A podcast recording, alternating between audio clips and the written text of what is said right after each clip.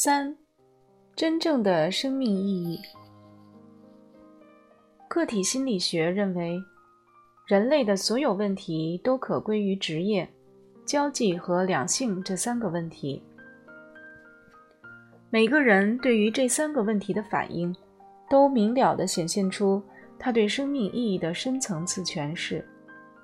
比如，一个人完全没有爱情，生活遭遇挫折，在工作上也表现得平平庸庸，并且不善交际，朋友甚少。他觉得与同伴交往是非常痛苦的事情。那么，我们似乎可以得出这样的结论。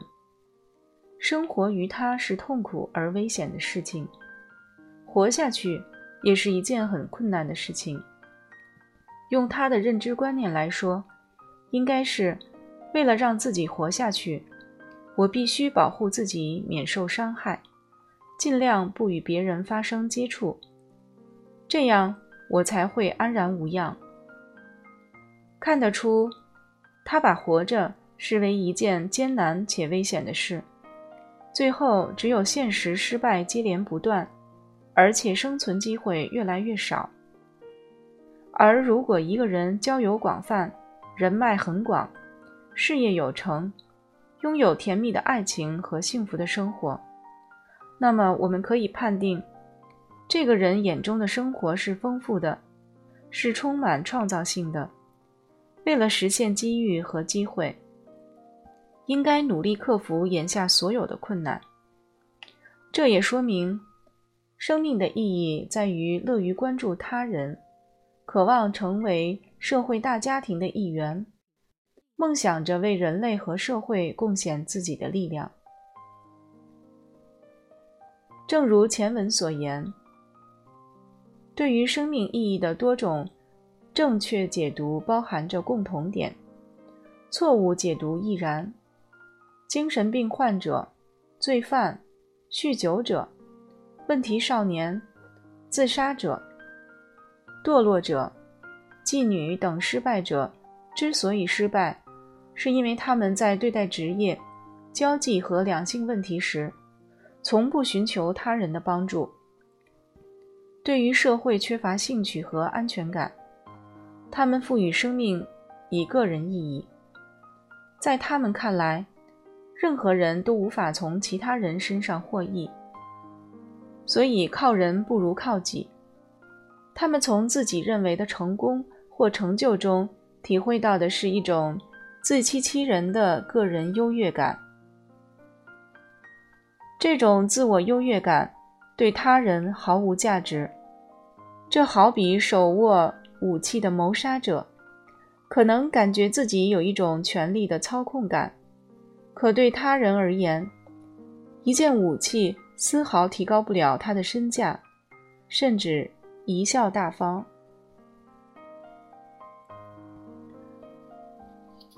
事实上，个人意义没有任何价值。真正的生命意义存在于个体与他人的交互作用中。每个人都希望自己变得重要、有价值。但如若不能搞懂个人的成就建立在对他人做出贡献的基础之上，那就太容易走上歧途。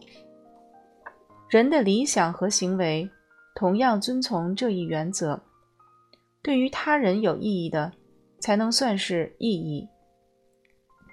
给大家讲一个小宗教领袖的故事。有一天，这位领袖将本教所有教徒聚集到一起。通知说，下周三就是世界末日了。教徒们信以为真，纷纷变卖自己的财产，抛却俗世杂念，焦虑恐慌地等待末日的到来。可周三就这么平平常常地过去了，没有任何异常。教徒们在周四便去找领袖质问：“你把我们害惨了，我们放弃了所有。”并告诉身边所有人，周三就是世界末日了。即使别人投以轻蔑的目光，我们也对于这一消息万分相信，因为这是我们的权威领袖公布的。结果周三就这么过去了，世界还不是这样子吗？面对谴责和质问，领袖狡辩说：“我说的周三，并非你们认为的周三呀。”显而易见，领袖用个人意义来逃脱谴责，这种个人意义当然不能作为真理而存在。所有真正生命意义的真正标志是，可以与他人分享，且得到绝大多数人的认可。但凡人们认为具有生命意义的人或事，都具有此共性，即便是天才，也是在身边大多数人认为其与众不同时，才可被冠以此称呼。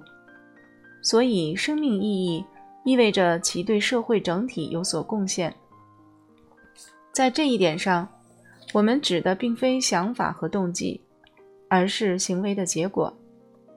能够成功应对生活难题的人，似乎都明白生命的意义在于懂得关注他人，与他人合作，在遇到困难时，能用不损害他人利益的方式去解决。也许很多人会疑问：难道贡献自己、与他人合作就是生命的真谛吗？如果仅仅看重对他人的贡献，以他人利益为重，那么我们不是会很痛苦吗？自己的利益又如何保障？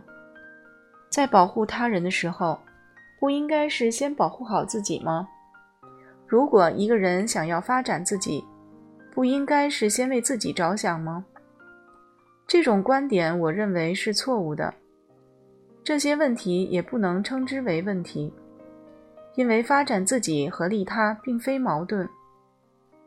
如果一个人的理想和行为都向着为他人贡献的方向，并为之努力，他的人生自然会朝着最能体现其生命价值的方向发展。他会为了这一目标不断调整自己，让自己形成相符的使命感和责任感，并在实践中逐渐学会适应此目标的种种技能。确定了这一人生目标后，个体便自然而然进行自我管理，自己的职业、交际和两性问题也会迎刃而解。拿爱与婚姻来说，如果我们想要伴侣快乐，想要伴侣获得幸福，我们自然会努力地展现自己的才华；而如果我们的重心不在伴侣，而在自己，只想要发展自己的人格，那我们只会变得越来越嚣张跋扈，甚至让人厌恶。我们还可以从中悟出一点，即人生的真谛在于奉献与合作。如果我们仔细观察祖先给我们遗留下来的东西，会发现什么呢？都是他们对人类的贡献。这一切的一切，都是他们为人类做出的贡献，然后让我们代代相承。所以，奉献是生命的真谛。祖先留给了我们什么？我们所目睹的有形资产、土地、道路和建筑，还有以哲学、科学、艺术的形式存在的他们的经验总结以及种种生活技能。这一切的一切，都是祖先对我们的奉献。而那些赋予人生以个人意义的人，那些只想着我该如何逃避生活的人，留下了什么？他们的人生就此走过，没有留下一丝的痕迹。我们的地球似乎也对他们说：“你一无是处，你的一生都没有任何价值，谁都不需要你。”任何东西都不需要你，你连活着都不配，快点死去去死吧！无所事事的人，快点消失吧！尽管在现代文化中，这种自我主义已经有所改善，但我们仍然可以发现其展露的痕迹。